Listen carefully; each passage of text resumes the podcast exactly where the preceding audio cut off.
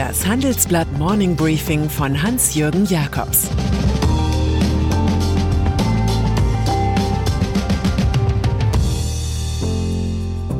Guten Morgen allerseits. Heute ist Montag, der 9. März, und das sind heute unsere Themen. Ein Ölcrash mit Folgen. Von Italien lernen. Röttgen und das hohe C. Im Folgenden hören Sie eine kurze werbliche Einspielung. Danach geht es mit dem Morning Briefing weiter. Diese Sendung wird präsentiert von Liquid, der digitalen Alternative zur Privatbank. Liquid kombiniert modernste Technologie und marktführende Konditionen mit der Erfahrung von Haku Trust, den Anlageexperten der Familie Harald Quandt. Auch das Wirtschaftsmagazin Kapital sagt dazu einsame Spitze und kürt Liquid zu Deutschlands bestem Vermögensverwalter. Auf liquid.de, liqid.de wird ein persönlicher Anlagevorschlag in wenigen Minuten ermittelt. So etwas ist zuletzt 1991, also vor knapp 30 Jahren passiert. Sekunden nach Marktöffnung fiel der Ölpreis um sage und schreibe 31 Prozent.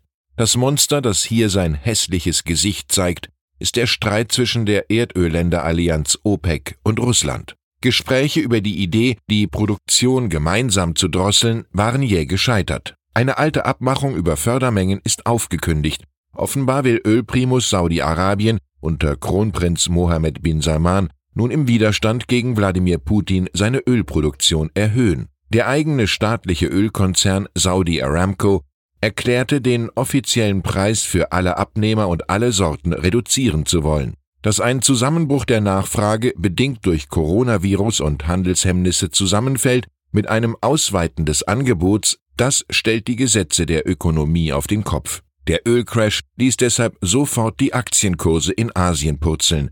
Die Wirklichkeit tanzt in diesen Tagen auf einem sehr dünnen Seil. Deutschland. Der Koalitionsausschuss von Union und SPD wollte gestern Abend über vieles reden hatte es jedoch aktualitätsgetrieben, vor allem mit dem SARS-CoV-2 und Maßnahmen gegen den Abschwung zu ergreifen. Der Bezug von Kurzarbeitergeld soll bald schon erleichtert werden. Schließlich war wenige Stunden zuvor der erste Deutsche nachweislich im Zusammenhang mit Covid-19 gestorben. Ein 60-Jähriger, der ins ägyptische Luxor gereist war. Die Zahl der Fälle in Deutschland 950 nähert sich der Tausendergrenze. Drastisch auch die Reaktionen in Wallenda, nachdem ein Student positiv getestet worden war. Die Wirtschaftshochschule WHU Otto Beisheim School of Management mit 1300 Studenten stellt den Betrieb ein. Wie die Frankfurter Allgemeine erfuhr. Keine Veranstaltungen, Vorlesungen, Seminare.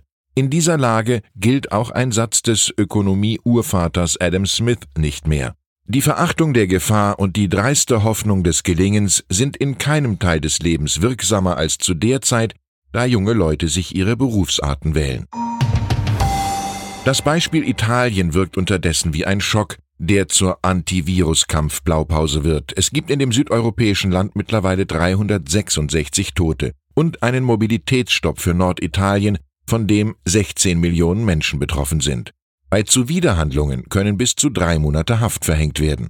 Frankreich hat alle Großveranstaltungen mit über 1000 Zuschauern verboten und eine gleichlautende Empfehlung des deutschen Gesundheitsministers Jens Spahn ist auch nichts anderes als eine de facto Untersagung. Die Coronavirus-Krise verdeutlicht, anders als die Globalisierung, den Primat der Politik. Kaum vorstellbar also, dass Bundesligaspiele wie Mönchengladbach gegen Köln am Mittwoch oder auch Champions League Begegnungen wie Leipzig gegen Tottenham Hotspur vor vollen Rängen stattfinden werden. Geisterspiele lösen das Hop-Hass-Problem von alleine.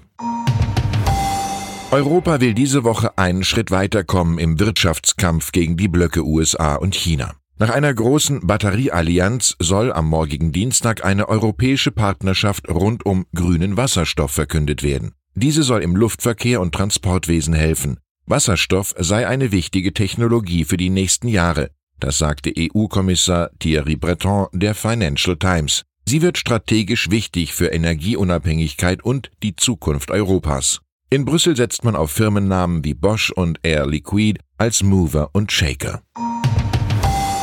Natürlich gelten die Gesetze von Angebot und Nachfrage auch in Coronavirus-Zeiten und bei Ölmarktparadoxien grundsätzlich weiter.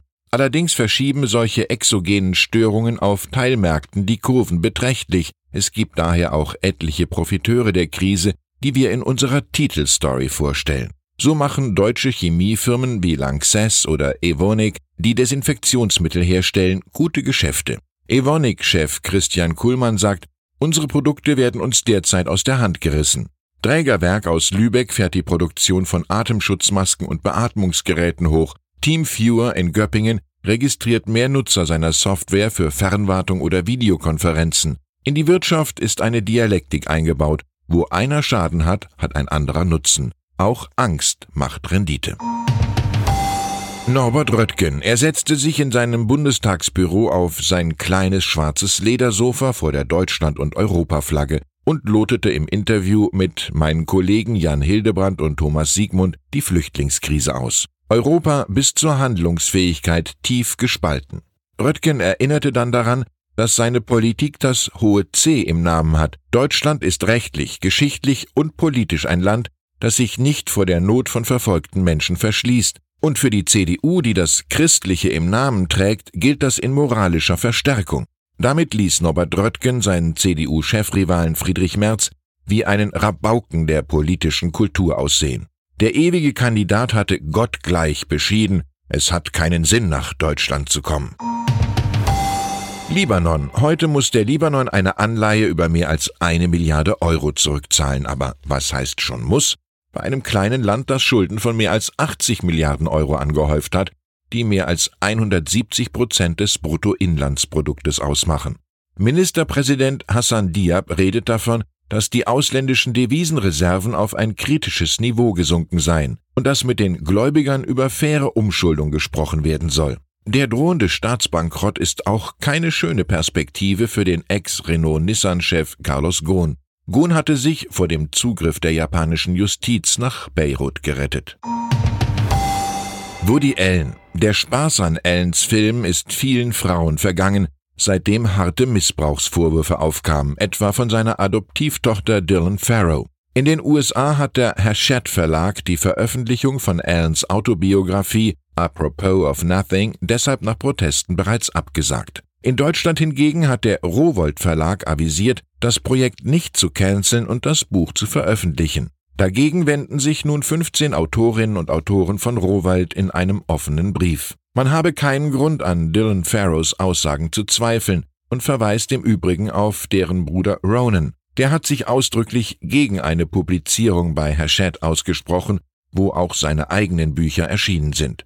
Die Gegenposition nimmt Erfolgsautor Stephen King ein. Es beunruhigt mich, wer wohl als nächstes mundtot gemacht wird, sagt er. Mich erstaunen Leute, die das Universum begreifen wollen, befand Regisseur Allen selbst schon früh, wo es schwierig genug ist, in Chinatown zurechtzukommen.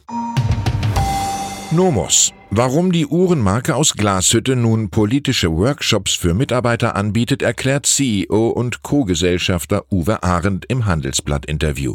Heutzutage sind wir doch alle in unserer Filterblase unterwegs und werden immer unfähiger, uns mal auf andere Perspektiven und Meinungen einzulassen.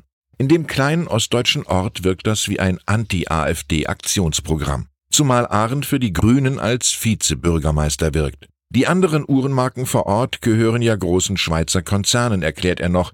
Da sind solche Prozesse deutlich komplizierter, wann sich wer politisch äußern darf. In der DDR hatte der Nomos-Chef im Übrigen eine Zulassung als staatlich geprüfter Schallplattenunterhalter, was vielleicht erklärt, warum seine Firma eine leerstehende katholische Kirche übernahm und dort auch Partys veranstalten und Bands auftreten lassen will.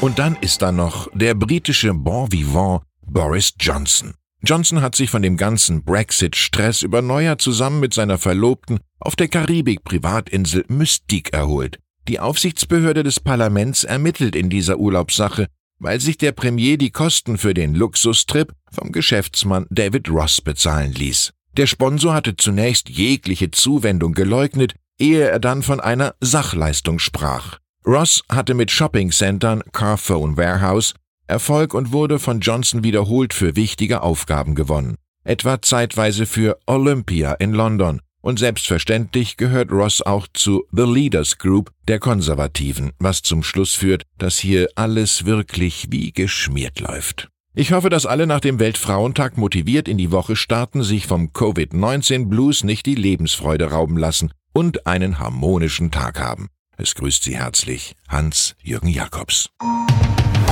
Jetzt noch ein Hinweis in eigener Sache.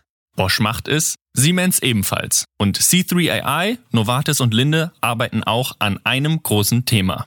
Wertschöpfung mit künstlicher Intelligenz. Aber mit welcher Strategie gelingt die Skalierung? Was hilft denn wirklich? Hören Sie hierzu die Keynotes einiger internationaler Vorreiter wie Bosch und Siemens auf dem Handelsblatt KI Summit am 26. und 27. März in München. Mehr Infos gibt's unter handelsblatt-ki.de.